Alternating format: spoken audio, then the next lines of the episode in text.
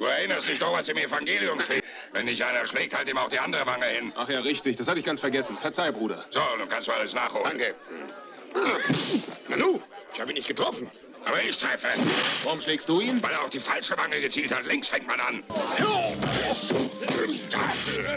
Ärgerspiele, die mag nicht jeder. Aber doch hoffentlich fast jeder unserer Hörer. Weshalb wir in dieser Folge die drei Top 5 der besten Spiele, wo es ordentlich was auf die Fresse gibt, präsentieren. DSD, der Brettspiel-Podcast.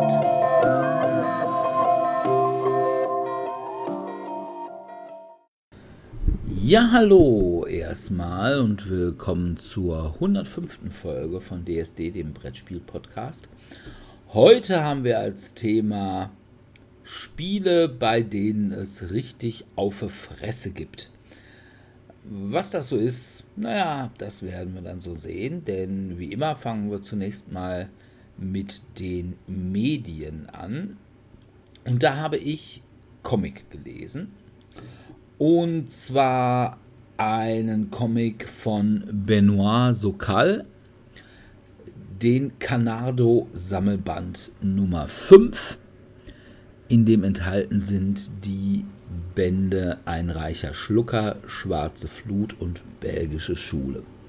Das Ganze ist bei Schreiber und Leser herausgekommen und ja, es geht um Canardo. In den ersten Bänden heißt er noch Inspektor Canardo.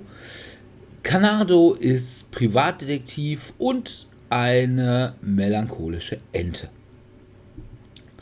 Also es ist eher so im Bereich der anthropomorphen Comics angesiedelt, weil alle Figuren, die da drin vorkommen, sind halt Tiere. Und Canardo ist, ja, sag mal, so der Comic gewordene Noir-Krimi. Allerdings auch so ein ganz klein bisschen lustig dadurch, dass eben Canardo eine melancholische Ente ist, die permanent raucht und permanent säuft.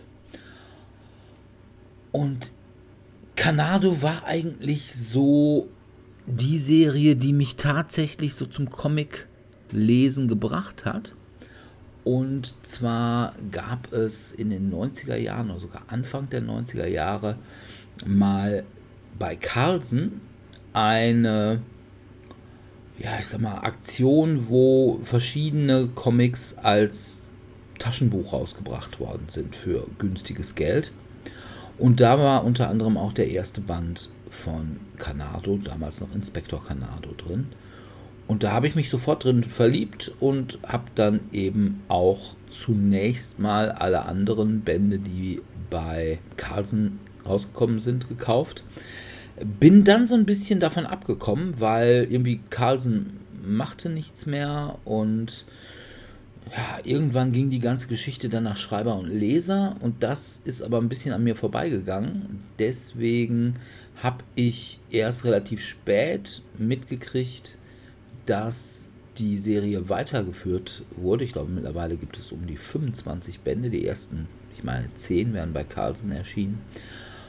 Und ja, jetzt muss ich halt wieder ran und da war dieser Sammelband eigentlich ganz schön, weil natürlich günstiger als alle drei Bände einzeln kaufen. Der Nachteil ist, das ist zwar ein Hardcover, was ich jetzt okayisch finde, allerdings auch nichts, wo ich sagen würde, oh, Hardcover, super. Aber es hat ein kleineres Format. Und zwar die normalen Canado-Bände haben halt dieses Albenformat, also dieses DIN A4-Format.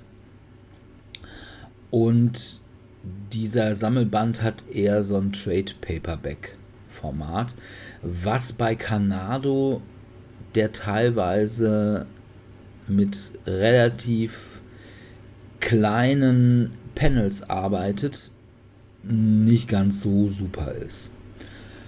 Thematisch geht es einmal um einen Weintester, der an billigem Wein gestorben ist. Bei Schwarze Flut geht es um einen Terrorakt oder beziehungsweise einen angedrohten Terrorakt. Und bei Belgische Schule geht es darum, dass ein angehender Comiczeichner auf der großen belgischen Comiczeichnerschule verschwindet. Und er ist der Sohn des oder eines der bekanntesten belgischen Comiczeichner, der auch unbedingt will, dass er seine Nachfolge antritt, damit nämlich seine Comicfigur weiter besteht und die Probleme, die es damit gibt. Ja, es ist wie immer ganz gut. Ich finde, dass, ja, ich sag mal, der unterschwellige Witz, der in den anfänglichen Alben da ist, nicht ganz so gut wiedergegeben wird. Dafür sind die Stories komplexer geworden. Also von daher, wer Canado mag, der kann sich vielleicht mal so ein Sammelband zulegen. Ich würde mir dann aber tatsächlich den Sammelband 1, wo die ersten drei Carlsen-Comics drin sind, nehmen und mir das mal angucken. Oder mir einfach mal irgendwie zum Beispiel gebraucht gibt es also die Carlsen-Bände noch ganz gut und ganz günstig. Und ja, wie gesagt, ich mag Canado sehr. Ich hätte gerne auch eine Life-Size Canado-Figur bei mir in der Wohnung stehen, aber leider hat die noch keiner rausgebracht. Und äh, ja, von mir Empfehlung Canado Sammelband 5 von Benoit Sokal. Im Übrigen auch ein Belgier. Ja, Dominik, du hast auch Comics gelesen. Auch wieder geschnorte. Genau, immer noch geschnorte Comics vom Gratis Comicbuchtag. Diesmal habe ich mich einerseits mit zwei Detektivgeschichten, andererseits mit den klassischen Marvel und DC Comics beschäftigt. Da wäre zum einen der Doctor Strange Comic, der zweigeteilt ist. Das eine behandelt im Grunde genommen eine ältere Geschichte, also macht im Grunde genommen Werbung für der Zauberlehrling, Dr. Stranger Zauberlehrling, also so ein bisschen nochmal Origin Story von Dr. Strange, was eigentlich schon irgendwie 2016 rausgekommen ist. Ist ganz nett, finde ich, ja, vor allem von den Film wahrscheinlich. Dann, ja, ne? genau. Nochmal, glaube ich, in dem, zu, quasi parallel zu den Filmsachen dann. Ja, ich fand es von den Zeichnungen her ganz cool. Es ist dann eben, glaube ich, auch vom Stil her vielleicht noch ein bisschen mehr an Filme angelehnt. Origin Story, ich meine, wer möchte Origin Story lesen, wer jetzt noch neu mit Doctor Strange oder vielleicht erst über das MCU da reingekommen ist, kann sich das bestimmt dann nochmal antun. Und das zweite, was da drin war, war der Tod von Doctor Strange, wo Doctor Strange anscheinend sterben soll. Von November 2021 gestartet. Und da geht Doctor Strange mit seinem toten Hund spazieren und auf einmal trifft er, während alle seine, während sowohl sein toter Hund quasi irgendwo weg ist, als auch wo sein, ich weiß gar nicht, Diener, was das ist, Mr. Wong, auch ja. nicht da ist, kommt auf einmal jemand und dann, das ist heute dein letzter Tag und danach endet die Story in diesem quasi Einstiegscomic. Vom Zeichenstil hat es mir ein bisschen weniger gefallen, aber ist natürlich jetzt vielleicht die interessantere Geschichte, weil ich meine, Origin Story, wenn man jetzt schon ein bisschen was von Doctor Strange weiß, braucht man es, glaube ich, jetzt nicht unbedingt. Ja. Dann hatte ich noch eben, wie gesagt, DC, das gleiche dann, Batman, das neue Fear-State-Event. Da kann man sich dann auch schon wieder denken, wer da der Hauptantagonist sein wird. Eben. Mr. J! Nee. Ah, nee, bei Fear State nicht. Fear müsste hier, ähm, die Scarecrow. Scarecrow, genau die Vogelscheuche ihr, die versucht eben wieder für Unheil zu sorgen. Ja, ich fand es jetzt okay, war jetzt, hat mich jetzt nicht sofort gehuckt, so dass ich jetzt sagen würde, ich muss jetzt unbedingt damit einsteigen. Wen es interessiert, es beginnt anscheinend mit Batman im Heft 60 und geht dann richtig los mit Batman Heft 61. So steht das so im.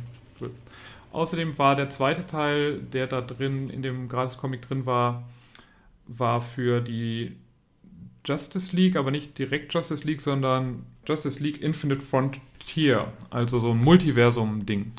Was dann absolut nichts für mich ist, weil ich, wie gesagt, ich bin so stark, bin ich dann doch nicht im DC-Comic-Universum drin und wenn dann noch das Ganze zu einem Multiversum wird, dann bin ich, glaube ich, erstmal komplett raus. Also kann durchaus nett sein, aber ich glaube, das ist dann eher was für eingefleischte DC-Fans, die dann wirklich mit allen Charakteren was anfangen können, eventuell mit verschiedenen Variationen von den Charakteren auch. Ja. Also ganz nett, aber hat mich jetzt beides nicht so interessiert. Dann hatte ich dann so zwei Krimi-Sachen. Einmal das Bekannte, Sebastian Fitzek, da wurde anscheinend von Frank Schmolke im, im Splitter Verlag Der Augensammler als Graphic Novel verwurstet. Also Der Augensammler scheint ein Roman von ihm gewesen zu sein. Ich bin ja kein Sebastian Fitzek-Leser. Ich weiß nur, dass er bekannt ist. Er hat ja auch mal auf der Spiel irgendwie dann ein Brettspiel gemacht, was so ein paar Pandemie-Sachen, Ja, äh, ja. also quasi Safe Mechaniken drin hatte. Sowas, ne? Ja, sonst Safe House, genau. Karten sammeln und damit Sachen dann abgeben, um weiterzukommen. Ja, der Graphic Novel hat einen interessanten Stil. Muss man sich mal anschauen, ob man den da mag. Also es ist ein bisschen noir-mäßig gehalten, also alles wenig Farben, viel dunkel und sehr dann ausgeprägtes Rot oder sowas. War jetzt nicht uninteressant, aber ja, ich bin jetzt auch nicht so, wie gesagt, der Krimi Sebastian Fitzek Leser. Für Leute, die die Bücher vielleicht mögen, mal vielleicht nett zu sehen, wie man das eventuell als Graphic Novel, ob das dann den entspricht, ob das dann den eigenen Vorstellungen entspricht oder dann doch ganz anders ist. Und das zweite war dann Französisch, André Tiemens, Tiemens auch bei Schreiber und Leser erschienen. Caroline Baldwin wäre es schon anscheinend auch eine länger laufende Serie, ist anscheinend so eine Privatdetektivin in den USA und hat dann da verschiedene Fälle. Hier geht es der Tote im Pool, der es hier vorgestellt wurde und glaube ich auch komplett erstmal abgeschlossen wurde, mit so einem Hint darauf, dass die Story nicht ganz zu Ende ist am Ende. Ähm, Ja, es hat einen coolen Zeichenstil, fand ich recht interessant. Die Krimi-Story war okay, also es geht dann halt um, es passieren Morde und was macht man dann damit? Sie ist halt eher ein bisschen, also die Carolyn Baldwin, die Privatdetektivin, ist so ein bisschen frecher drauf und manchmal ist das auch ein bisschen freizügiger, was man hier dann sieht im Vergleich zu anderen Comics. War ganz nett, hab, aber ist jetzt auch, also während ich letzte Mal gesagt habe, hey, das fand ich cool, das fand ich cool, das fand ich cool, war jetzt alles so, ja, fand ich nett. Würde ich jetzt aber nicht unbedingt weiterverfolgen. Was einerseits eben bei DC und Marvel daran liegt, dass ich da einfach komplett raus bin, was immer diese 5 Billionen Superhelden und Antihelden angeht und ich dann immer weiß gar nicht, wie ich da reinkommen soll. Und bei den Krimi-Sachen, ja, ich kann mal einen Krimi lesen, aber ich bin jetzt nicht so der riesige Krimi-Leser. Weder im Comic-Bereich noch als Roman. Von daher, wen das interessiert, wie gesagt, das Carolyn Baldwin hat mich zeichnerisch recht gut abgeholt. Das mit dem Sebastian Fitzek ist halt eher, muss man halt gucken, ob man das mag. Von dem Zeichenstil ist ein bisschen anders. Sollte man sich vielleicht einmal ein, rein, kurz einmal reinblättern, ob man damit was anfangen kann. Und wenn man dann Sebastian Fitzek mag, kann das durchaus interessant sein. Aber eben nichts zwingend für mich. ja. Ich sehe schon, das ist eine sehr individuelle Entscheidung, ob man das so sich zu Gemüte führen möchte. Ja. Ja, ich habe diesmal nicht Du es. gelesen. Stattdessen habe ich gefernseht, aktuell auf dem Gratis-Monat von Disney Plus. Ich bin auf eine Serie gestoßen mit dem Titel äh, The Rookie. The Rookie ist eine Polizeiserie mit dem Hauptdarsteller Nathan Fillion, den man kennt aus Castle oder der hat doch auch in dieser Weltraum-Western-Serie mitgespielt. Fire irgendwas? Wisst ihr noch, was ich meine? Ja, ja, ja, ja. Ähm, ich komme nicht drauf. Auf jeden Fall Firefly, das war's. Firefly, genau. Ah, okay. Der hat da mitgespielt.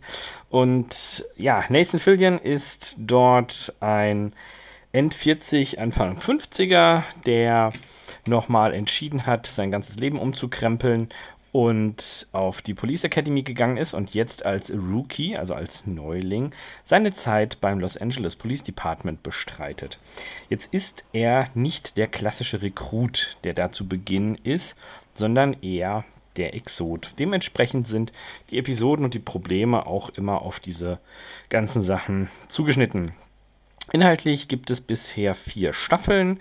Es ist allerdings schon eine fünfte in Auftrag gegeben. Das heißt, die Serie wird aktuell noch produziert. Eine Episode geht ungefähr 45 Minuten, meistens ein bisschen kürzer. Jede Staffel hat meistens 20 Episoden ja, was soll ich sagen? Inhaltlich ist es immer das Geplänkel innerhalb der Rekruten untereinander, zwischen Rekruten und Ausbildern, zwischen Ausbildern und höherem und und und, klassischer amerikanischer irgendwas. Jede Episode ist in sich eine abgeschlossene Handlung, hat aber auch einen Parallelplot, der sich durch die ganze Staffel zieht. Ich finde es ganz unterhaltsam. Also es ist jetzt kein Must-Have-Scene, aber es ist ganz schön. Vor allem, was ich sehr klasse finde, ist, wer andere Serien mit Nathan Fillion kennt, wie zum Beispiel Castle, der erkennt auch ständig irgendwelche Gastschauspieler, die in Nebenrollen dort auftauchen. So gibt es eine Episode, in der er einen großen Drogendealer festnimmt und dabei handelt es sich um einen ehemaligen Co-Akteur aus der, wie gesagt, Castle-Staffel, der dort sein Vorgesetzter war. Und es gibt ständig irgendwelche Anspielungen. Ah, kennen wir uns nicht schon? Nein, kann gar nicht sein.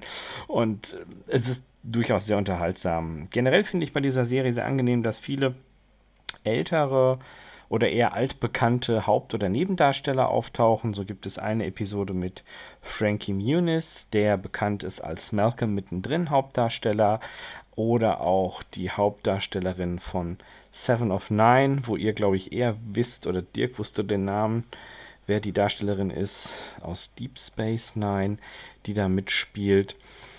Ähm, es ist eigentlich schön. Also ich gucke mir das ganz gerne an. Ich mag auch den Humor. Er ist nicht zu plump, nicht zu, nicht zu heftig. Und es gibt immer Irren, Wirren und Wendungen. Ja. Also ich empfehle die weiter. Ist schön für nebenbei. Und wie gesagt, 45 Minuten leichte Unterhaltung. Wenn man auch mal für 5 Minuten den Raum verlassen hat, hat man auch nicht so viel verpasst. Das finde ich persönlich auch mal ganz hilfreich. Ja. ja. Also ich kenne die Serie nur, weil sie, glaube ich, bei One, also irgendwie diese, ja, ich sag mal, Wiederholungssender vom ARD, glaube ich, läuft. Ja, Oder ZDF Neo. Irgendwie eins von beiden. Ja. Ja. Aber die haben teilweise echt gute Sachen da drin. Ja, also die also haben zum Beispiel auch dieses Foreigners drin, wo jetzt auch die zweite Staffel von läuft. Ja. Also von daher. Ja. Also ich kann es empfehlen, wie gesagt, leichte Unterhaltung für nebenbei. Und ja, mehr bleibt da eigentlich nicht zu, zu sagen. Ah, okay.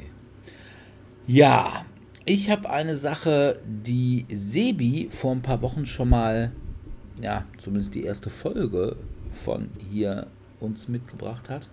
Und zwar habe ich jetzt die ganze Serie Moon Knight geguckt.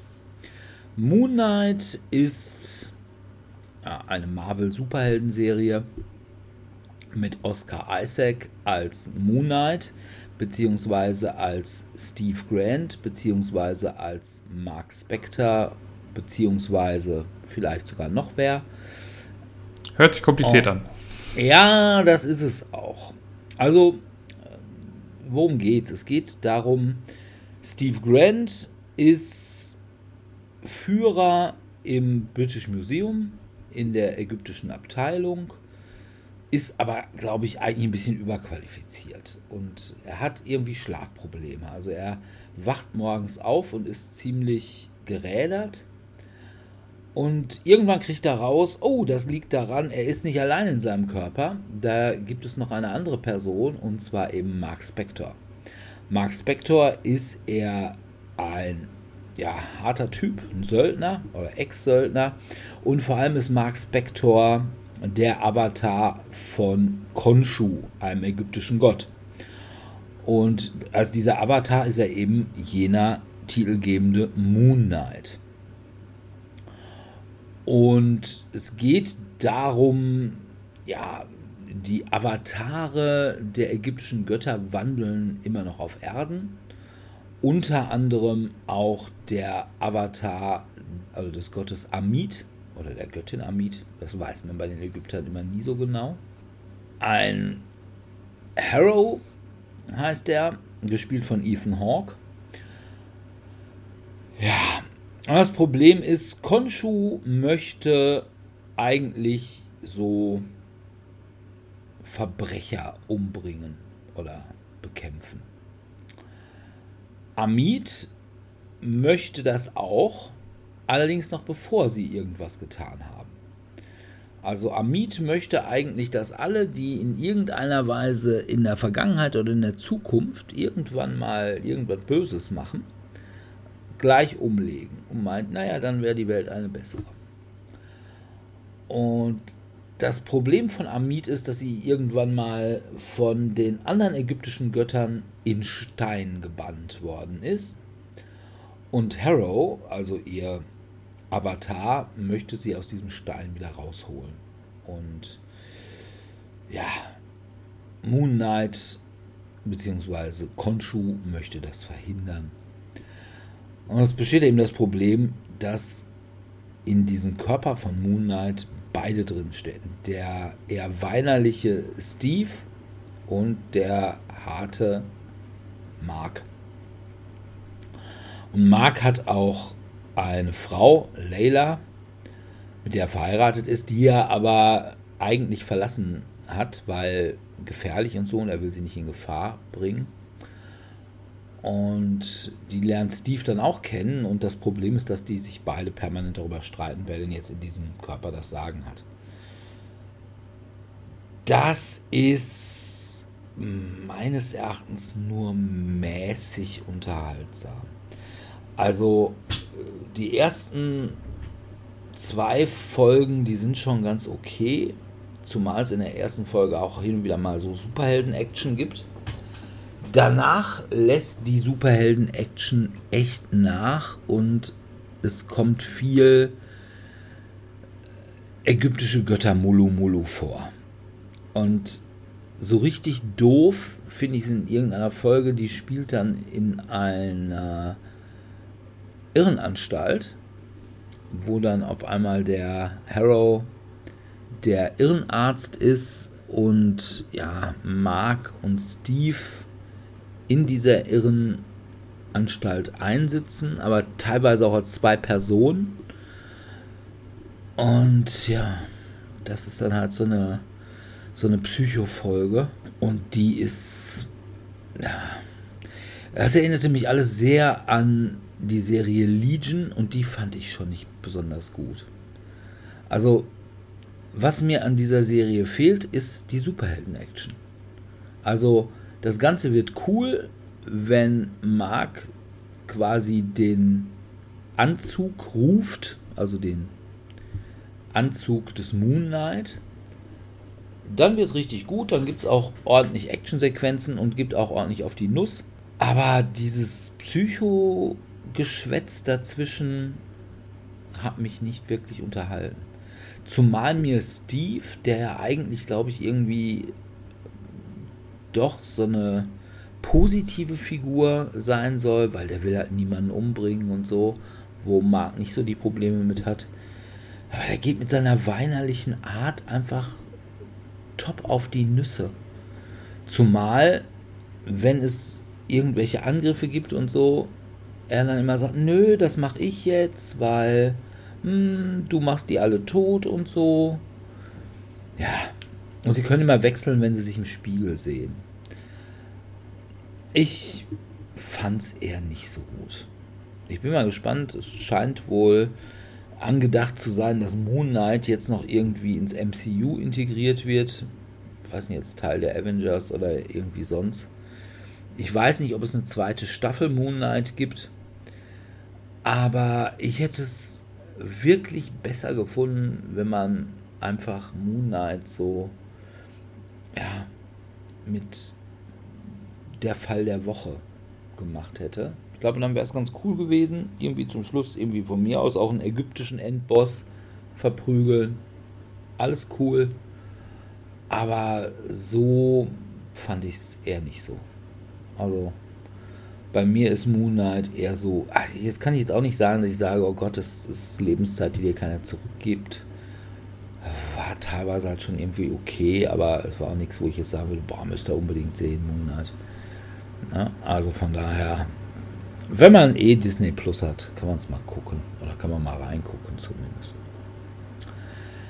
Ja, soweit, so gut. Kommen wir jetzt zu unserem eigentlichen Thema. Den Spielen, wo es ordentlich auf die Fresse gibt. Oder wie meine ehemalige Mitredakteurin bei Spielkult, also sie ist ja immer noch Redakteurin, ich nicht mehr, immer gesagt hat, Ärgerspiele. Und dann kam immer die Einschränkung, das mag nicht jeder. Ich finde das ja mal bemerkenswert, dass bei einigen Sachen immer dann so Einschränkungen kommen, das mag nicht jeder. Allerdings bei irgendwelchen Spielen, wo man so aneinander vorbeispielt, so Dominion oder sowas, da kommt nicht irgendwie, ja, hier spielt man aneinander vorbei. Das mag nicht jeder. Ja, also von daher, oder, oh, hier gibt es viel Glück. Das mag nicht jeder. Aber nie, ah, hier gibt es überhaupt gar kein Glück bei. Das mag nicht jeder. Also, gerade bei, jetzt sag ich mal, auf die Fresse spielen, würde ich sagen, hm, ist denn die deutsche Spielerschaft so dermaßen muttchenhaft, dass die Angst davor haben, mit dem Mitspieler in aggressiver Weise zu interagieren. Ich finde das bemerkenswert. Aber, also irgendwie, es wird immer davon ausgegangen, einige mögen das nicht. Ich mag es nicht so sehr. du bist ja auch ein Weichei. Ja. Ah, du bist ja auch ein Euro. Ich mag lieber kooperative Spiele oder dann Spiele, wo man sich nur so ein bisschen nebenbei. Ich meine, kooperativ finde ich ja auch ganz gut, weil da gibt man halt irgendeinem unbekannten Dritten ordentlich auf die Fresse. ja, aber ich will schon, Blut spritzt, alles lacht. Ja, also entweder mit Mitspielern oder mit dem großen unbekannten Dritten. Ja, na gut. Aber wir haben unsere Top 5 und da fange ich einfach mal an. Ein Spiel, das vergleichsweise wenig auf der Fresse hat. Es gibt eigentlich so, ja, ich glaube, zwei Karten, wo man sich gegenseitig wirklich bekämpfen kann. Aber es läuft halt viel auch auf so eine passiv-aggressive Geschichte. Ich spreche von Aufbruch zum roten Planeten. Es gibt halt zwei Karten. Einmal, glaube ich, der Soldat und einmal die, hm, ich weiß gar nicht, wie die heißt, Spionin oder Mata Hari, eine Verführerin, wo man einen gegnerischen Astronauten entweder umbringen bzw. auf seine Seite ziehen kann. Das ist dann also schon eine ziemlich direkte Interaktion. Aber es passiert auch ziemlich viel auf die Fresse, indem man halt irgendwelche Raumschiffe äh, irgendwo ins, ins Nichts abdrehen lässt oder ja, so passiv-aggressiv, indem man irgendwelche Raumschiffe besetzt, die der andere besetzen müsste, weil sie relativ groß sind. Zum Beispiel, wenn man irgendwie noch eine Karte aufgedeckt hat, die einem erlaubt, vier Astronauten zu platzieren, die aber nur auf ein einziges Schiff verteilt werden sollen. Und das ist dann halt eine Aktion, die nutzlos ist, wenn ich nur Schiffe habe, die alle unter vier freie Plätze haben. Und dass man eben sagt, ah, der hat bestimmt diese Karte gespielt. Und dann baue ich ihm quasi die Schiffe zu. Ja, von daher, das ist jetzt nicht die ganz, ganz große auf die Nüsse Interaktion, aber doch schon ziemlich und ich halte es auch für ein sehr, sehr gutes Spiel und von daher meine Nummer 5 Aufbruch zum roten Planeten. was im Moment mal wieder schwer zu bekommen ist. Bin wieder da. Wer es hat, verkauft es nicht und ist, glaube ich, im Moment halt vergriffen. Aber ich denke mal, es wird irgendwann mal wiederkommen. Sebi.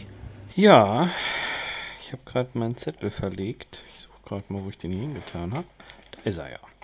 Mein Platz 5 ist ein pseudo-kooperatives Game und darum habe ich mich auch ein bisschen schwer getan, aber ich habe gar nicht so viele in die Fresse Spiele, weil ich die in der Tat auch nicht so mag. Also für mich ist das gefühlt immer diese direkte Konfrontation zwischen zwei Spielern.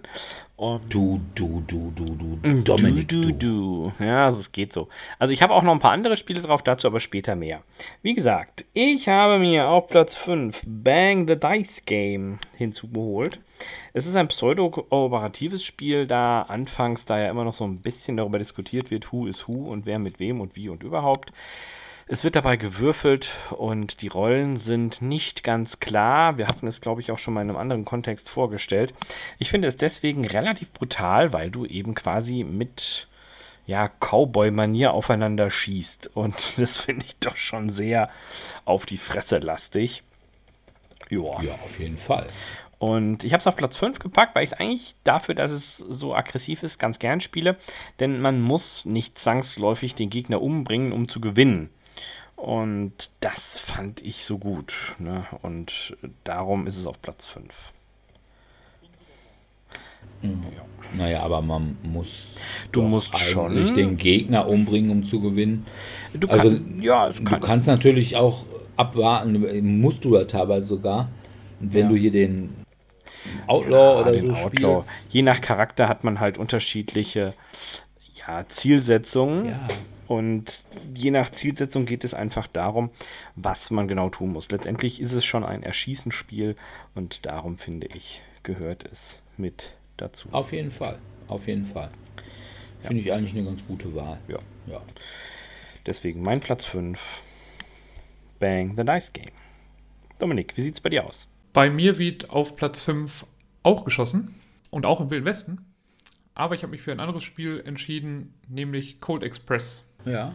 Da spielt man halt auch verschiedene Banditen, die alle einen Zug ausrauben und jeder möchte natürlich am meisten Loot für sich haben. Deswegen schießt man sich schon mal an oder haut ein von einem Waggon in den nächsten Waggon oder eventuell nach oben aufs Dach. Und dabei gibt es dann immer wieder auf die Fresse, damit man dann eben am Ende am meisten Loot hat und versucht dabei den Sheriff auszuweichen der- oder den Marshal auszuweichen, der auf dem Zug Wache führt. Ja, es ist ganz lustig. Es ist, es hat halt so eine Programmiermechanik. Das heißt, man legt Karten, die sagen, was man spielen möchte.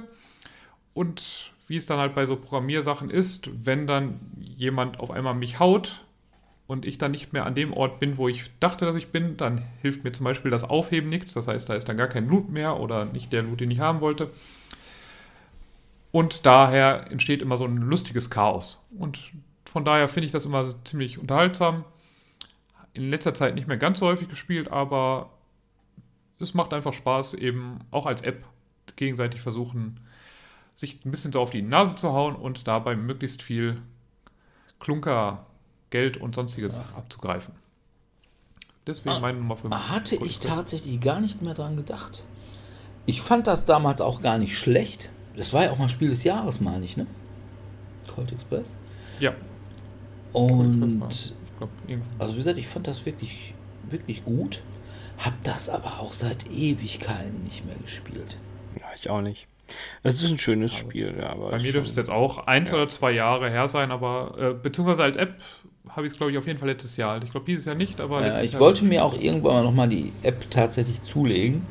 Ja, die, ist, die hatte ich ja mal vorgestellt, die ist recht gut. Also der hat dann auch immer so kleine Comics, die dann, also waren so kleine Missionen und dadurch schaltet man immer so kleine Comics frei für jeden Charakter. Mhm. Spiele ich denn primär gegen die KI oder gegen andere Spieler? Also wie gesagt, in dieser Kampagne eher Mhm. gegen die KI. Also man hat dann immer einen Auftrag und muss den dann versuchen, mit seinen Zügen Okay. dann zu erfüllen.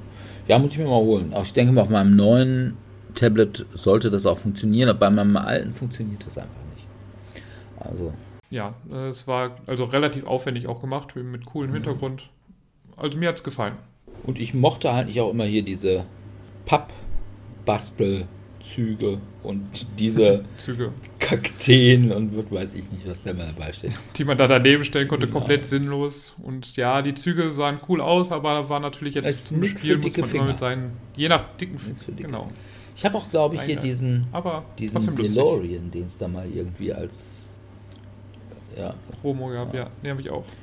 Ja, gut. Ja, meine Nummer 4 ist ein Spiel, wo wir, na, zumindest im Ansatz, vor zwei Wochen eine ganze Folge zugemacht haben. Und zwar ist es das Spiel Munchkin Dungeon. Munchkin Dungeon ist die Brettspielversion von Munchkin mit Miniaturen, die erstens sehr gut aussieht und zweitens etwas gestreamliner ist als das normale Munchkin. Das Problem vom originalen Munchkin ist, es kann ewig dauern und es kann länger dauern, als es dem Spiel gut tut. Und das ist beim Munchkin Dungeon zumindest eingeschränkt möglich, was daran liegt, dass weniger Karten sind und die Karten eingeschränkt sind. Und ja, es ist im Wesentlichen funktioniert es wie Munchkin mit ein paar kleinen Einschränkungen. Und von daher, wer Munchkin mag, wird Munchkin Dungeon auch mögen. Wer Munchkin nicht mag, könnte Munchkin Dungeon zumindest okay finden. Und ich mag Munchkin zumindest ab und an mal. Und ich würde aber mittlerweile immer, wenn irgendeiner sagt, oh, lass uns Munchkin spielen, und ich sage, pass auf, lass uns Munchkin Dungeon spielen, weil ist besser. Von daher meine Nummer 4, Munchkin Dungeon. Und es gibt natürlich massenweise auf die Fresse. Es geht in diesem Spiel eigentlich um nichts anderes, als dem anderen auf die Fresse zu geben. Ja, und ihn eben am Weiterkommen zu hindern. Ja, meine Nummer 4. Sebi, was deine Nummer 4? Meine Nummer 4 ist eigentlich gar nicht so brutal. Es handelt sich um Bad Bones und das hatte ich ja schon mal vorgestellt gehabt. Bad Bones ist ja dieses doch recht brutale Survival-Game, wo es inhaltlich darum geht, dass man seine Mitspieler quasi dazu zwingt, ihre besten ähm, Verteidigungsstrategien zu verwenden, um eben die eigene ja, Burg zu schützen und die gegnerische dann eben abzufackeln. Das äh, habe ich damit mit eingesetzt. Ich finde es ganz unterhaltsam, aber es ist wirklich mega frustrierend, dass man da einfach nicht gewinnen kann. Und das ist so ein bisschen, ja, ich sag mal, das, das trauernde Tränchen bei diesem Spiel, wo ich dann sage, ah, das könnte im Game Balance besser gemacht werden. Aber dennoch fand ich es schön und es ist einfach sehr, sehr aktiv gegeneinander und darum habe ich es mit aufgenommen. Okay. Ich habe das noch nie gespielt. Ich kenne das überhaupt Ich gar nicht. befürchte, Also es würde dir gefallen. Nur aus deiner Erzählung. Ich befürchte, es würde dir gefallen. Ja, ja Befürchte. Dirk mag ja immer so Bong drauf. Liegt am Boden, Ja, windet sich vor Schmerzen. Oh, kein Problem, hier geht's noch eine Bong drauf. Dominik. Gut. Meine Nummer 4 ist eins von zwei Spielen, die man in die, ja, ja, man könnte vielleicht noch eins weiteres Kategorie Area Control reinpacken würde. Und da habe ich dann eins genommen, wo man sich natürlich, also bei Area Control geht man sich immer ein bisschen auf die Nüsse. Aber hier finde ich es nicht so schlimm, weil man kommt ziemlich schnell wieder, entscheidet sich irgendwann mal, Ah, sich zurückzuziehen und kommt dann mit einer anderen Rasse wieder. Genau, ich habe Small World oder für die WoW-Spieler auch Small World of Warcraft genommen. Ja, bei Small World spielt jeder eine Kombination aus Rasse und ähm, Eigenschaft. Fähigkeit, Eigenschaft, die die Rasse hat, versucht damit möglichst viel von dem Spielplan aufzunehmen. Irgendwann gibt es halt auf die Mütze und man wird halt immer schwächer und entscheidet sich dann, okay, ich schicke dieses Volk in Decline. Ich weiß gar nicht, wie das nochmal auf Deutsch heißt. Niedergang eigentlich. Niedergang, ja, und dann sucht man sich eine neue Rasseneigenschaftskombination aus, mit der man dann als nächstes versucht, die Welt, die kleine Welt zu erobern. Wie gesagt, dadurch, dass man eben, das Ziel eben ist, dass man auf die Fresse bekommt und dann wiederkommen kann, finde ich es hier nicht so schlimm und deswegen kann dann auch mein kleines, zartes Herz es vertragen, wenn es dann doch mal auf die Nase gibt. Von daher habe ich Nummer 4 Small World gewählt. Ja, also Small World ist ja irgendwie so eine Sache. Ich hatte das früher als App, aber also das Spiel erschließt sich mir irgendwie nicht. Liegt vielleicht aber auch an mir. Aber ich finde dieses, ja, ja, es ist so. Es ist halt sehr deterministisch ja. erstmal. Ne? Also man klärt halt, ja, ich habe jetzt, da steht eine Einheit, ich brauche zwei Einheiten, also ich verliere Einheit auch noch eine Einheit um sie zu besiegen. Wenn da jetzt noch ein Gebirge ist, brauche ich nochmal ein bisschen mehr. Wenn da irgendwelche anderen Sachen sind, brauche ich mehr. Je nachdem, was für Fähigkeiten habe, macht es das einfacher oder schwieriger oder ich bekomme mehr Punkte. Ich fand es immer ganz nett. Ist jetzt auch nicht in meinen Top 20 der Lieblingsspiele, aber auf die ein bisschen gegeneinander kämpfen, finde ich das dann noch ganz, ganz nett. Okidok. Dann kommen wir auch schon zu Nummer 3. Meine Nummer 3 ist eigentlich ein kleines Kartenspiel, was ich vor allem am Computer spiele. Ich habe es aber auch als richtiges Kartenspiel. Dead Man's Draw. Dead Man's Draw ist ein Spiel mit Biraden-Thema was jetzt allerdings nicht so stark ist und sich vor allem darin niederschlägt, dass die, ja, ich sag mal, in Anführungsstrichen Farben der Karten also so eine Piratenthematik haben. Ne? Da gibt es ja zum Beispiel Kanonen, Säbel, Anker, Schatzkisten, Schlüssel von Schatzkisten und solche Sachen halt. Es gibt auch ein Tentakelmonster, also den Kraken. Und ja, worum geht es bei dem Spiel? In dem Spiel geht es darum, Karten zu ziehen und sie vor sich auszulegen. Und wer nachher am meisten Punkte hat, der hat gewonnen. Du kannst so viele Karten ziehen, wie du möchtest. Das Problem ist, du ziehst immer eine nach der anderen und behältst die erstmal auf der Hand. Und wenn du eine Karte ziehst, die du in diesem Zug schon gezogen hast, dann musst du alle Karten, die du bisher gezogen hast, abwerfen und darfst die halt nicht in deine Auslage packen. Es kommt also vor allem darauf an, dass du eben so ein bisschen das Risiko managst. Na, wie wahrscheinlich ist es jetzt, dass eine gleiche Karte kommt? Es gibt so einige Karten, die lassen dich zum Beispiel die nächste Karte sehen, wie zum Beispiel die Glaskugel. Und ja, es kommt halt darum an, dass du halt weißt, okay, jetzt gehe ich auf Nummer sicher, jetzt banke ich meine Karten erstmal und ziehe halt nicht noch eine. Das hört sich jetzt erstmal noch nicht so besonders auf die Fresse an.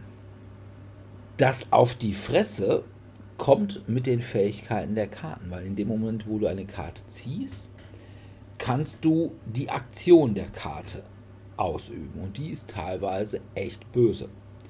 So kannst du zum Beispiel mit der Kanone eine Karte in der Auslage des Gegners oder eines Gegners kaputt machen, zerstören.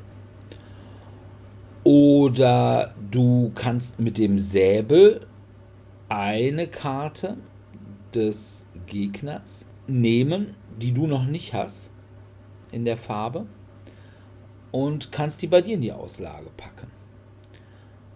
Und ja, es gibt da noch so einige Karten, wie zum Beispiel die Meerjungfrau, die lässt dich eine vorherige Aktion nochmal wiederholen. Ja, und wenn du vorher zum Beispiel eine Karte des Gegners zerstört hast, kannst du das gleich nochmal machen. Yippie!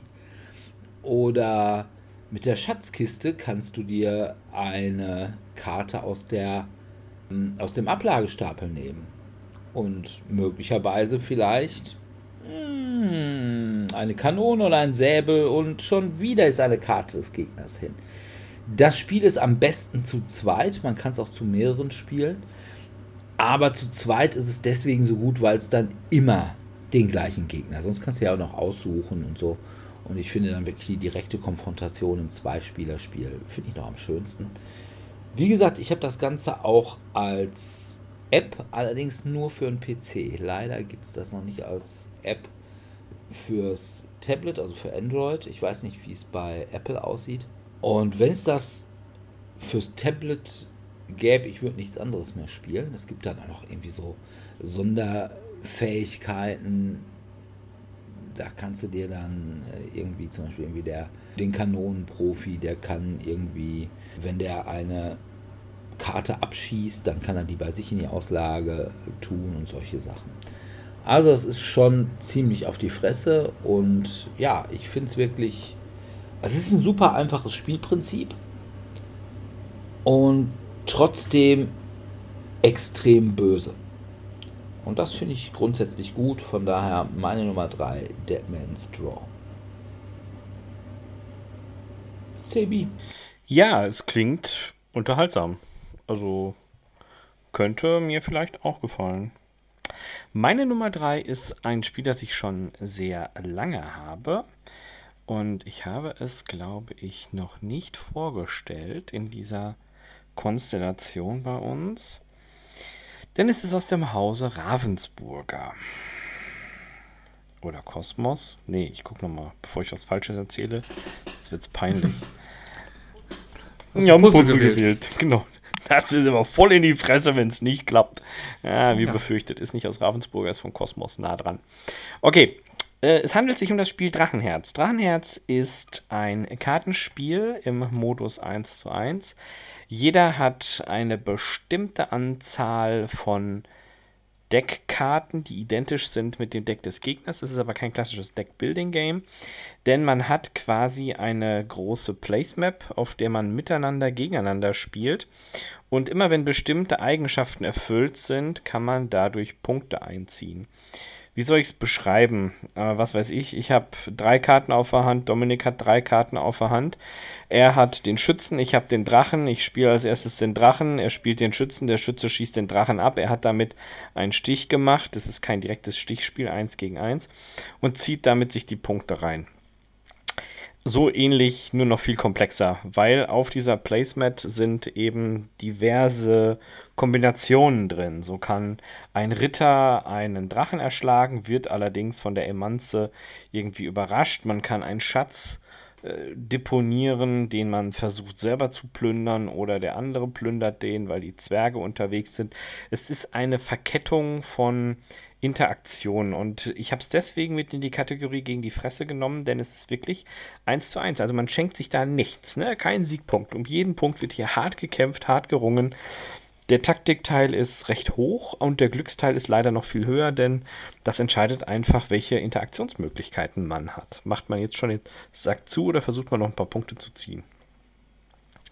Ich mag das Spiel, aber ich spiele es viel zu selten. Könnte auch daran liegen, dass ich im Moment nicht die Zeit habe, mit festen Spielpartnern zu spielen. Ja. Ja. Gibt es auch bis dato, soweit ich weiß, nur analog. So sagt mir jetzt nichts. Und Kosmos-Spiele sind ja meistens nicht so weit verbreitet. Aber das habe ich tatsächlich irgendwann mal bei einem Kosmos-Spieletag kennengelernt und äh, es ist tatsächlich ganz gut. Ja. Ich habe gerade im Übrigen mal nachgeguckt, Deadman's Draw ist äh, bei Steam für, was war es gerade, 6,79 Euro oder so. Ja. Also dafür kann ich es echt jedem nur empfehlen. Ja. Mein Platz Nummer 3. Genau. Mein Platz Nummer 3 ist das einzige reine Zweispielerspiel, was ich auf meiner Liste habe. Also ja, okay, es ist kein reines Zweispielerspiel, man kann es auch mit mehreren spielen, aber das, was ich als Zweispielerspiel verstehen würde. Und es ist auf meiner Liste, weil ich ja irgendwie rechtfertigen muss, dass ich dafür ja 150 plus 200 Euro oder sowas aufgegeben habe. und ewig darauf gewartet habe. Na, jetzt Nämlich bin ich gespannt. Street Fighter. Ah, ich ah. wusste es. Ja, also bei Street Fighter ist es ein klassisches Spiel ein bisschen, wie man das eigentlich häufig als Kartenspiel kennt, dass man bei diesen, die halt dieses Baller, was man halt auf, als Videospiel vor allem in den 90ern in der Karten gespielt hat, also Street Fighter, Tekken und sonstiges, da versucht der Yomi oder das ein bisschen nachzubilden, was so ein bisschen immer ist wie Steinschere Papier in komplex. Ja, und das Yomi ist das. Genau. genau. Und das ist hier im Grunde genommen auch zusätzlich gibt es eben diesen Aspekt des 3D-Terrains, weil man muss ja auch diese schönen 3D- und gefeierten Figuren einbringen, die sich dann durch das Terrain kämpfen und je nachdem, wie sie dann Schaden bekommen, dann werden sie zurückgestoßen, landen gegen irgendwelches Terrain und zerstören das und bekommen dabei Schaden. Und es gibt so noch so ein bisschen Area-Effekte. Ansonsten spielt man eben, wie gesagt, so ein Steinschere-Papier-System in Komplex. Also ich kann entweder versuchen, mit meiner Attacke ganz normal mit Würfeln dann anzugreifen. Dann kann der Gegner blocken. Oder ich greife mit irgendwelchen Spezialattacken an. Dann kann der Gegner eben kontern. Und je, der Gegner muss halt jeder, also man spielt halt gleichzeitig eine Karte, der Angreifer und der Verteidiger. Und man muss halt überlegen, was will jetzt wohl der Gegner machen. Also wenn er jetzt sehr weit entfernt ist, wird er vielleicht eher ein, also irgendeine Schusssache spielen, die könnte ich dann eventuell kontern. Wenn er nah ist, dann macht er irgendwie eher einen Nahkampfangriff und den kann ich dann auch in, in einer anderen Form kontern und muss dann überlegen, dass ich dementsprechend die Karten spiele, wenn ich sie denn auf der Hand habe. Ja, es ist ganz, ganz lustig. Ich weiß jetzt nicht, ob ich es jetzt unbedingt 200 Euro lustig finde, aber wenn man die Miniaturen mag und das ist eigentlich das für mich dann das Entscheidende, dann ist es dann doch ein bisschen den Preis wert. Als reines Spiel finde ich es ganz gut, deswegen hat es auch auf meinen Platz 3 hier geschafft. Ich bin halt nicht so der auf die Fresse-Typ, aber hier gibt es eben natürlich Street Fighter, gibt natürlich direkt auf die Fresse. Ja, und wichtig ist, man muss dabei dann auch immer entsprechend rufen, ne? Hadouken! Ja. Oder Juken! Und so. Genau. Oder man nimmt oh. die App dazu, die das. Also es gibt dann so eine nicht offiziell unterstützte, aber von einem Fan dann gemachte App, wo man dann immer die Kommentare dann, wenn man angreift, macht es dann die Kommentare aus dem Spiel. Okay. Kann man dann nur abspielen. Auch bei YouTube Empfehlung für unsere Hörer von Peter Holmes aus der Peter Holmes Show, die Street Fighter Red Tapes. Die sind super witzig einfach Street Fighter Red Tape eingeben bei YouTube und dann kriegt man da so einige da. Sind da nämlich quasi so die Bewerbungsgespräche der einzelnen Street Fighter, so mit Vega und Ryu. Warum hast du die ganze Zeit eine Maske auf? und wie heißt der nochmal hier, die Tante? Chung Li? Ja, genau, Chung Li, deren Spezialattacke ist es, ihr Höschen zu zeigen.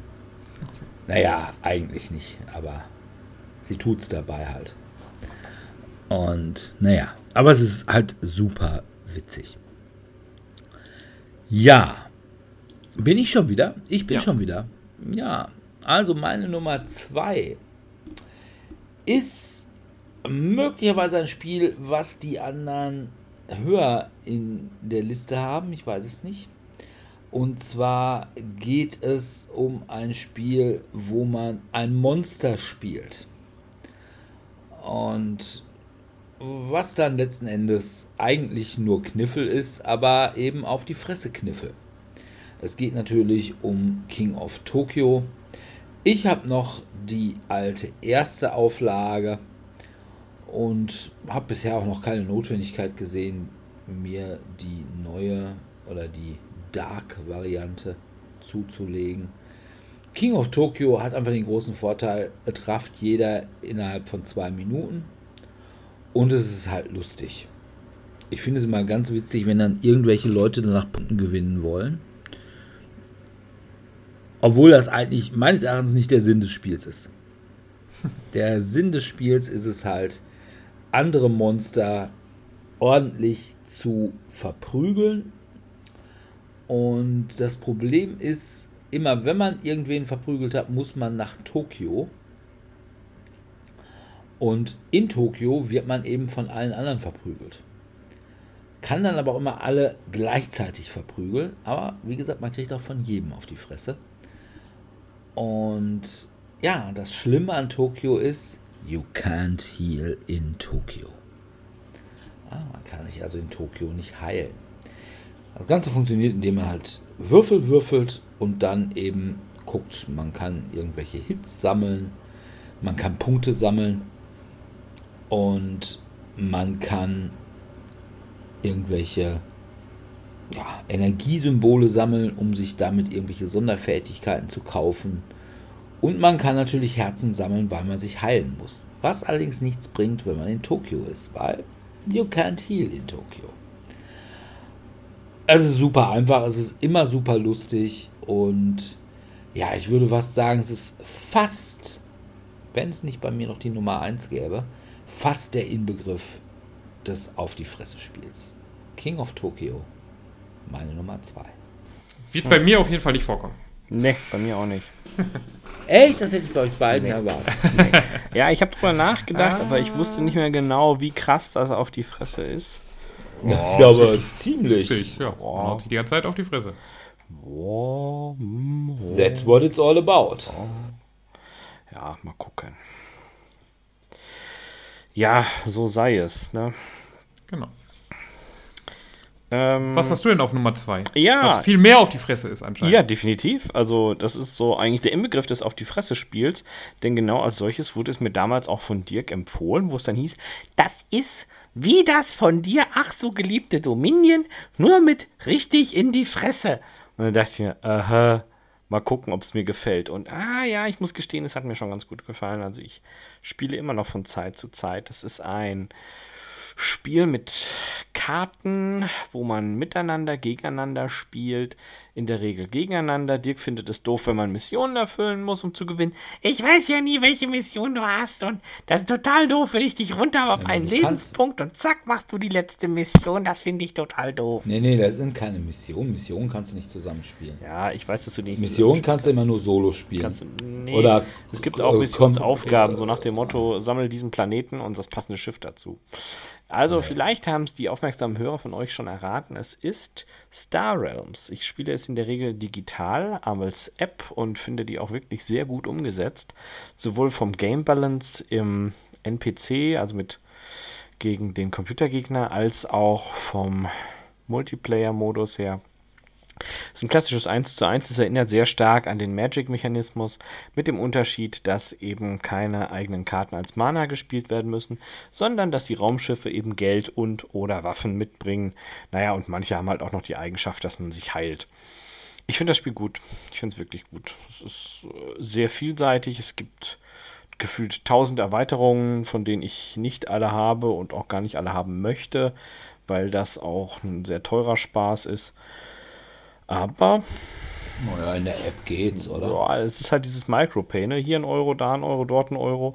Machst das Ganze 20 Mal, hast auch 20 Euro ausgegeben. Ja, gut, okay. Das finde ich nicht so gut umgesetzt. Aber es ist tatsächlich ein schönes Spiel. Also ich spiele es wirklich gern. Ja, Ja. also ich spiele schon auch ganz gerne. Ich habe also auch ziemlich viele Erweiterungen dafür. Ich finde einige Sachen nicht so gut, und zwar die Events. Ich glaube, das ist das, was du meinst mit den Aufgaben. Ja, wo dann auf einmal irgendwie so eine Karte kommt, irgendwie der große, was weiß ich, der große Meteoritenschauer. Nee, das ist tatsächlich Ähm, nochmal was anderes.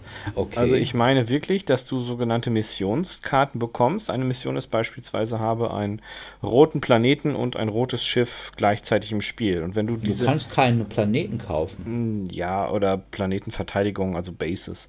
Und Ah, okay. wenn man die dann hat, dann bekommt man einen von drei Siegpunkten. Dann hat man alle drei Siegpunkte vor dem anderen Spieler, hat man gewonnen. Egal wie viele Lebenspunkte man hat. Ah, okay, das Und- kann irgendwie eine Erweiterung sein, die ich noch nicht habe. Und diese von dir angesprochenen Interaktionen können in der Tat auch sehr, sehr lästig sein. Ja.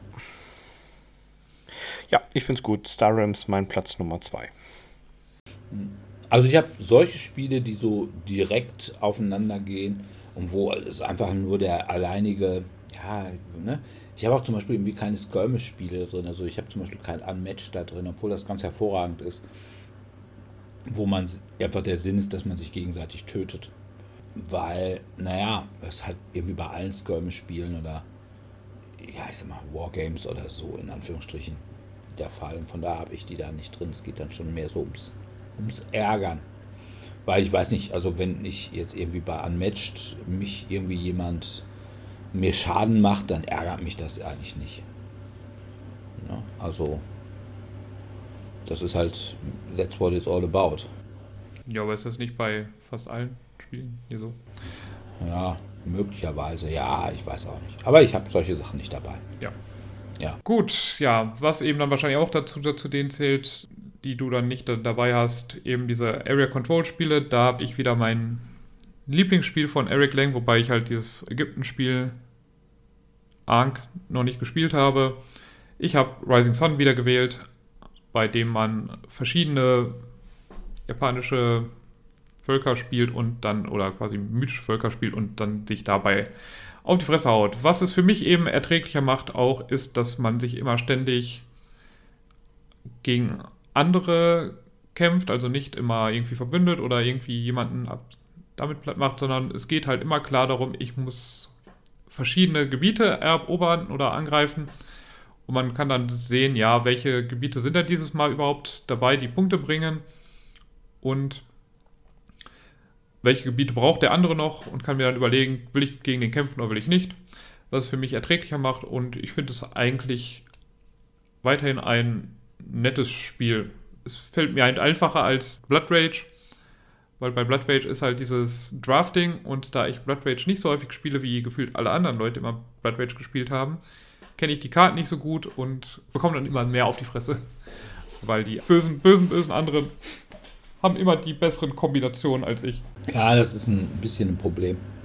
Bei, Rising Sun kann ich es ein bisschen besser kontrollieren, was ich, was ich spiele und habe eine bessere Forschung, was eventuell die anderen spielen werden.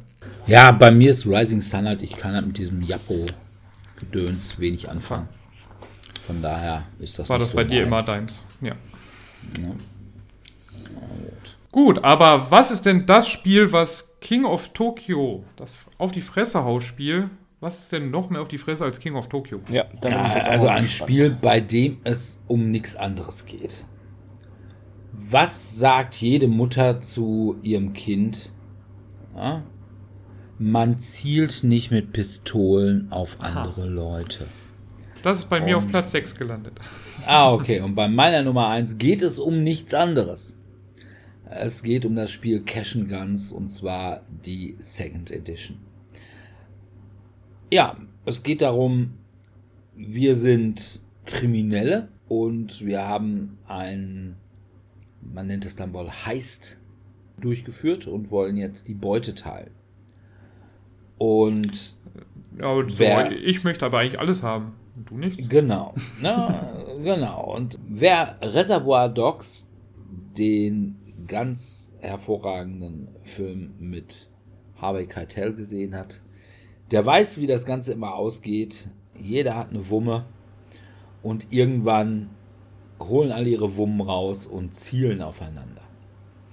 Das Problem ist, in irgendeiner Weise gab es offensichtlich eine Munitionsshortage, weshalb irgendwie nur ein Teil der Patronen, die man hat, tatsächliche Patronen sind. Die anderen sind einfach Platzpatronen.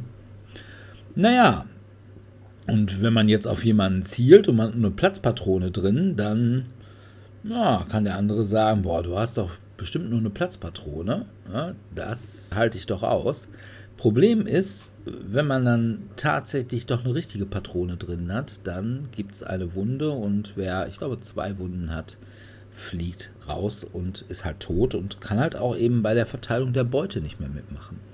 Ansonsten geht es halt darum, wer übrig bleibt, teilt die Beute und je weniger, desto mehr.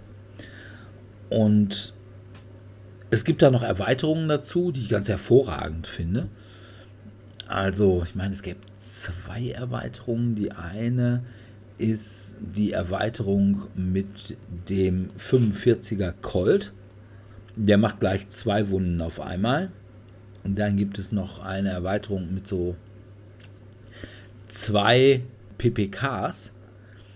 Und davon ist allerdings eine irgendwie, weiß ich nicht, aus Gummi oder Schokolade. Und nur die andere ist eine richtige Waffe. Und das heißt, man kann auf zwei zielen. Allerdings eine davon ist per se eigentlich nicht geeignet, denjenigen zu erschießen. Aber das weiß derjenige ja nicht, weil die ist zwar orange gekennzeichnet, aber am Griff. Und das heißt, man sieht nicht, wenn man zielt. Und dann gibt es noch irgendwie eine Derringer. Und ja, es ist ganz hervorragend, das Spiel.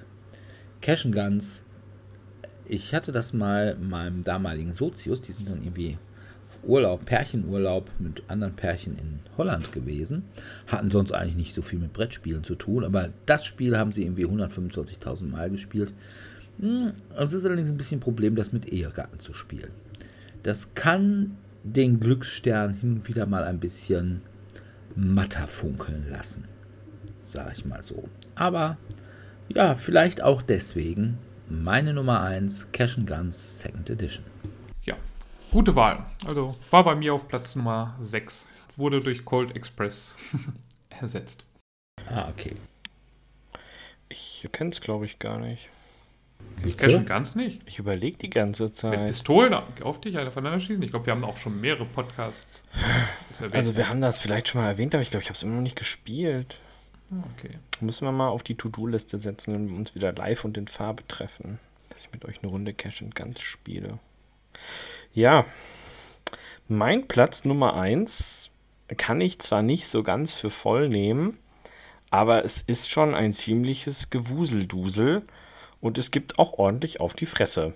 Denn es gibt ja verschiedene Möglichkeiten, wie man ein Spiel gewinnen kann. Möglichkeit 1, du schaffst die Mission. Möglichkeit 2, bring einfach alle anderen um. Dirk mag es, glaube ich, nicht. Das ist aber häufig so bei den Spielen, die ich vorstelle. Und zwar geht es nicht um kleine Monster, sondern um kleine Maschinen. Und die Oh. wuseln durch die Gegend und verbreiten jede Menge Chaos. Und ich ahne, dass du weißt, wovon ich rede. Es ist tatsächlich Roborally. Ich finde, Roborally passt deswegen, obwohl man dabei viel auf die Fresse kriegt, kann man auch viel dabei lachen. Das finde ich so schön bei diesem Spiel. Ich weiß nicht, wer dabei lacht. Oh, doch, es ist herrlich. Also, ich habe immer und dieses klassische, oh, jetzt ist das aber eingebrannt, jetzt muss ich mich am Ende immer drehen. Ja, genau. Herzlichen Glückwunsch, ne? Und dieses typische, ja, ich stehe auf dem Förderband und oh Mist, jetzt bin ich in die falsche Richtung gerollt. Ich finde es ein ganz, ganz großartiges Spiel. Es, schär, es schärft das räumliche Denken, man muss logisch interagieren. Es ist, ich mag es einfach und darum habe ich es auf Platz Nummer 1 gepackt, denn es ist furchtbar brutal, wenn man es als Außenstehender mal so nüchtern betrachtet. Kampfroboter, die durch die Gegend fahren mit dem Ziel, kleine Fähnchen zu erreichen, so à la Capture the Flag und nebenbei alles und jeden umnieten. Ähm, ja, ne, so ist es halt. Und trotzdem hat man Spaß und das finde ich so besonders an diesem Spiel. Also bei mir ist es deswegen nicht in meine Top 5 gekommen, weil trotzdem hat man Spaß, halte ich für zumindest diskutabel. Und zweitens ist, finde ich, du hast ja keine Deal, oder außer du spielst mit irgendwelchen Erweiterungen oder so, da hast du ja keine direkten Möglichkeiten, den, oder beziehungsweise relativ wenig direkte Möglichkeiten, den Gegner zu bekämpfen. Das Problem ist ja einfach nur, Weil du schießt dass, ja immer nach vorne und guckst halt, ob jemand triffst. Genau. ja, aber es Ist halt die Frage, ob du das, ob das das Ziel ist, weil meistens möchtest du ja eher zu dem Ziel laufen. Ja, eben. Ich wollte gerade sagen, also da ist. Ja, gut, das- wenig. das Ziel ist Und in das der Tat- meiste ist dann eher so, ja, wie gesagt, so passiv-aggressiv. Du stehst halt im Weg rum. Ja, Und der andere kann halt nicht anders, als dich ins Förderband zu schieben oder so. ja, also, Also- es gibt auch die Möglichkeit, passiv miteinander zu spielen, was allerdings meines Erachtens nach in keinster Weise zielführend ist. Also es gibt ständig irgendwie Gerangel und Geraffel und sonstiges und Aber ich finde, du kriegst weit weniger vom Gegner auf die Fresse als vom Spielplan. das kann durchaus sein, ja. Aber Und- pff, boah, ja. Wobei, wenn du gut planst und die, also wenn du keinen Schaden am Anfang hast, dann kriegst du es eigentlich, sollte man es eigentlich, wenn du es als Solo spielen würdest, würdest du es eigentlich immer hinbekommen, glaube ich. Ja. Es ist halt dadurch, dass halt andere Leute Dinge tun, die du nicht vorhersiehst, Ja, dass dann eben. Chaos äh, entsteht Ja. und dann. Ja. Also von daher, von diesen Programmierspielen finde ich tatsächlich, ich habe nichts grundsätzlich dagegen. Also Colt Express finde ich ganz gut. Aber ich finde Colt Express auch hundertmal besser als Roborally. Und ist das große, vorbei. ja, das ist, das ist tatsächlich richtig. Also das Schlimme an Roborally ist, Leute, die mit dir Robo-Rally spielen wollen, sind halt Roborally-Aficionados. Und die sagen nicht, okay, komm, lass uns hier mal so eine Karte und da machen wir mal irgendwie so zwei Pfähnchen hin oder irgendwie so. Die sagen, oh nee, komm, lass uns gleich mit mindestens drei Karten der großen Spiegelkarte, die Karte, auf der nichts anderes als Förderbänder sind und die, Säurekarte. nicht, ja, oder die alles andersrum Karte spielen und sind dann hellauf begeistert, allerdings nur sie. Und irgendwelche Leute, die sagen, okay, ich spiele jetzt nicht so häufig Roborally und so toll finde ich es auch nicht. Und vor allem habe ich keinen Bock, über drei Karten da mindestens drei Stunden dran rumzuspielen. Und ich habe also auch schon Spiele erlebt, wo einige Mitspieler während dieser drei Stunden nicht aus der Startzone rausgekommen sind. Ja, gut, das habe ich jetzt noch nicht erlebt. Also Ah. so dramatisch hatte ich es dann tatsächlich noch nicht. Also von daher, ja, also nicht in meiner Top 5. Und ich glaube auch irgendwie nicht auf meiner erweiterten Shortlist. Oh. Ich glaube es eher nicht. Also Roborally ist auch irgendwie so bei den, den Spieleabenden oder so, ist immer so, oh, ja, Martin ist ja so ein großer Roborally-Afficionado und da ist dann immer, ah, Dirk ist nicht da, lass uns Roborally Ja. spielen. Ja, Oder Dirk ist da, lass uns Roborally spielen. Ja, das auch. Aber dann sage ich auch immer, ja, gehe ich halt nach Madame Wong. Die kocht mit Liebe. Und Glutamat. Ja. Aber, Dominik, deine Nummer 1. Jetzt bin ich mal gespannt. Ja, du kannst dir doch eigentlich denken. Ich habe ja halb gelogen, aber nicht ganz. Na, Also, jetzt bin ich ich habe- gespannt. King, Doch King of Tokyo. Ja, du weißt doch, dass ich nicht King of Tokyo wähle. Ich wähle die für mich bessere Variante, die für dich schlechtere Variante. Ich wähle King of New York. Da gibt es nicht nur gegenseitig auf die Ah, okay. Fresse, sondern Ja. auch auf Gebäude und auf Panzer und auf was auch immer die Stadtbevölkerung von New York ein da entgegenwirft. Gibt auf jeden Fall die ganze Zeit auf Fresse oder auf Zerstörung.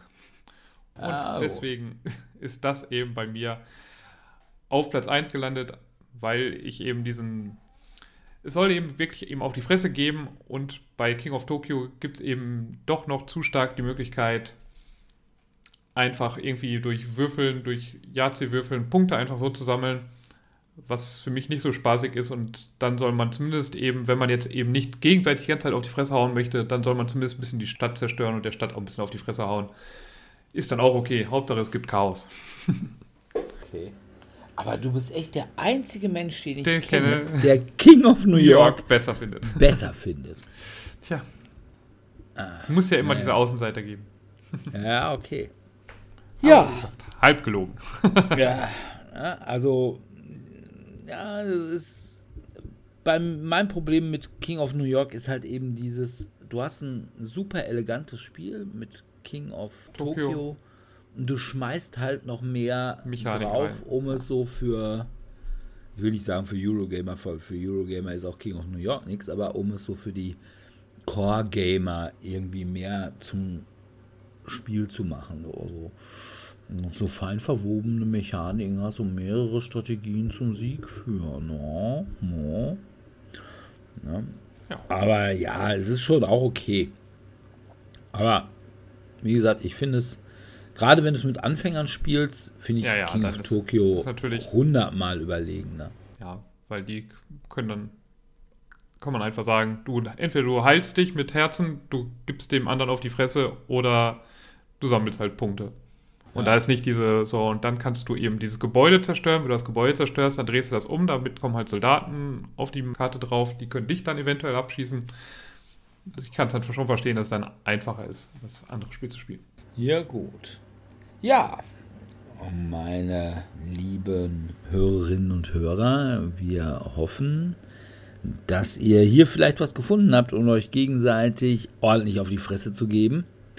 Denn machen wir uns nichts vor, darum geht es doch beim Brettspielen und nicht darum, irgendwie nebeneinander herzuspielen. Ich meine, warum macht man Gesellschaftsspiele, wenn man mit der Gesellschaft, mit der man spielt, nichts zu tun haben will? Man vergleicht sich ja dann am Ende.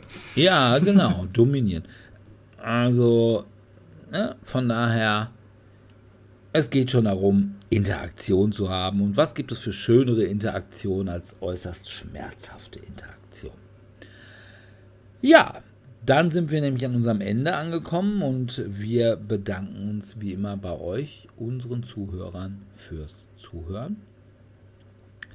In zwei Wochen geht es um uns. Also um den Dominik, den Sebi und mich. Da sprechen wir nämlich darüber, welche Spiele uns denn persönlich zu dem Brettspieler gemacht haben, der wir heute sind. Oh, es könnte also ganz interessant sein. Und bei einigen habe ich schon so gewisse Vermutungen, was da vorkommt. Die anderen haben möglicherweise auch bei mir gewisse Vermutungen, was da so vorkommt. Aber einige werden sicherlich ganz überraschend sein. Und ja, wollen wir mal gucken, was da in zwei Wochen bei rauskommt. Wenn ihr mit uns spielen wollt, dann geht das jetzt wieder jeden Mittwoch im Tellurien in Dortmund-Eichlinghofen. Letzte Woche wollte ich da sein, ich habe es aber dann doch nicht geschafft, weil irgendwie meine OP-Narbe hatte irgendwie so nach, meinte nachzubluten und ich habe da irgendwie den halben Laden eingesaut. Aber morgen, also heute, ausnahmsweise nehmen wir heute mal am Dienstag auf und nicht am Sonntag wie sonst immer, weil wegen Pfingsten. Und deswegen müsste es morgen bei mir zumindest eigentlich klappen. Mal gucken, wie es mit den anderen aussieht. Und ja, von daher, na, kommt einfach mal vorbei. Können ein bisschen was miteinander spielen. Vielleicht auch ein ordentliches Auf die Fresse Spiel. Na, vielleicht tue ich, packe ich auch mal wieder Cashen ganz ein. Möchte ich eigentlich jetzt gerade, wo ich darüber erzählte, ich fand es einfach immer so schön, diesen Griff dieser Schaumstoffwaffen in der Hand zu haben. Ja, es ist ja schon irgendwie. Das erfüllt die Macht. Ja, es ist wirklich wahr. Schon als kleiner, deswegen haben kleine Jungs auch, ich hatte ja ganze Arsenale an irgendwelchen Wummen und es ist einfach schon schön. Ne? Ja, gut. Ansonsten würden wir uns natürlich wie immer freuen, wenn ihr bei uns kommentiert, wenn ihr uns E-Mails schreibt, vielleicht einfach mal irgendwie Vorschläge macht, was denn für Themen wir denn mal dran nehmen könnten. Oder wenn ihr uns liked, wenn ihr uns bei iTunes mit Sternen verseht, wenn ihr bei dem Podcatcher eurer Wahl einfach Dinge mit uns tut, um unsere Sichtbarkeit zu erhöhen und uns im Ranking nach oben zu bringen. Das würde uns sehr freuen. Aber wie gesagt, am meisten freuen wir uns darüber, wenn ihr uns einfach Fragen stellt, weil dieses Internet ist ja eben 2.0 und so und von wegen mit Interaktivität. Und naja, könnt ihr auch auf den Lieblingspodcast eurer Wahl vielleicht ein bisschen Einfluss nehmen. Also wenn ihr meint, oh, könnt ihr nicht mal Arche Nova besprechen, ja, dann sagt uns das und dann wird Dominik das auch tun. Genau so soll es sein. Und alle anderen werden sagen, Weg damit. ja, Stockfotos, Stockfotos brauche ich nicht. Na gut. Ja, dann würden wir uns freuen, wenn ihr auch in zwei Wochen wieder bei uns dabei seid. Und bis dahin verbleiben wir mit einem freundlichen Tschüss. Ciao, ciao. Tschüss.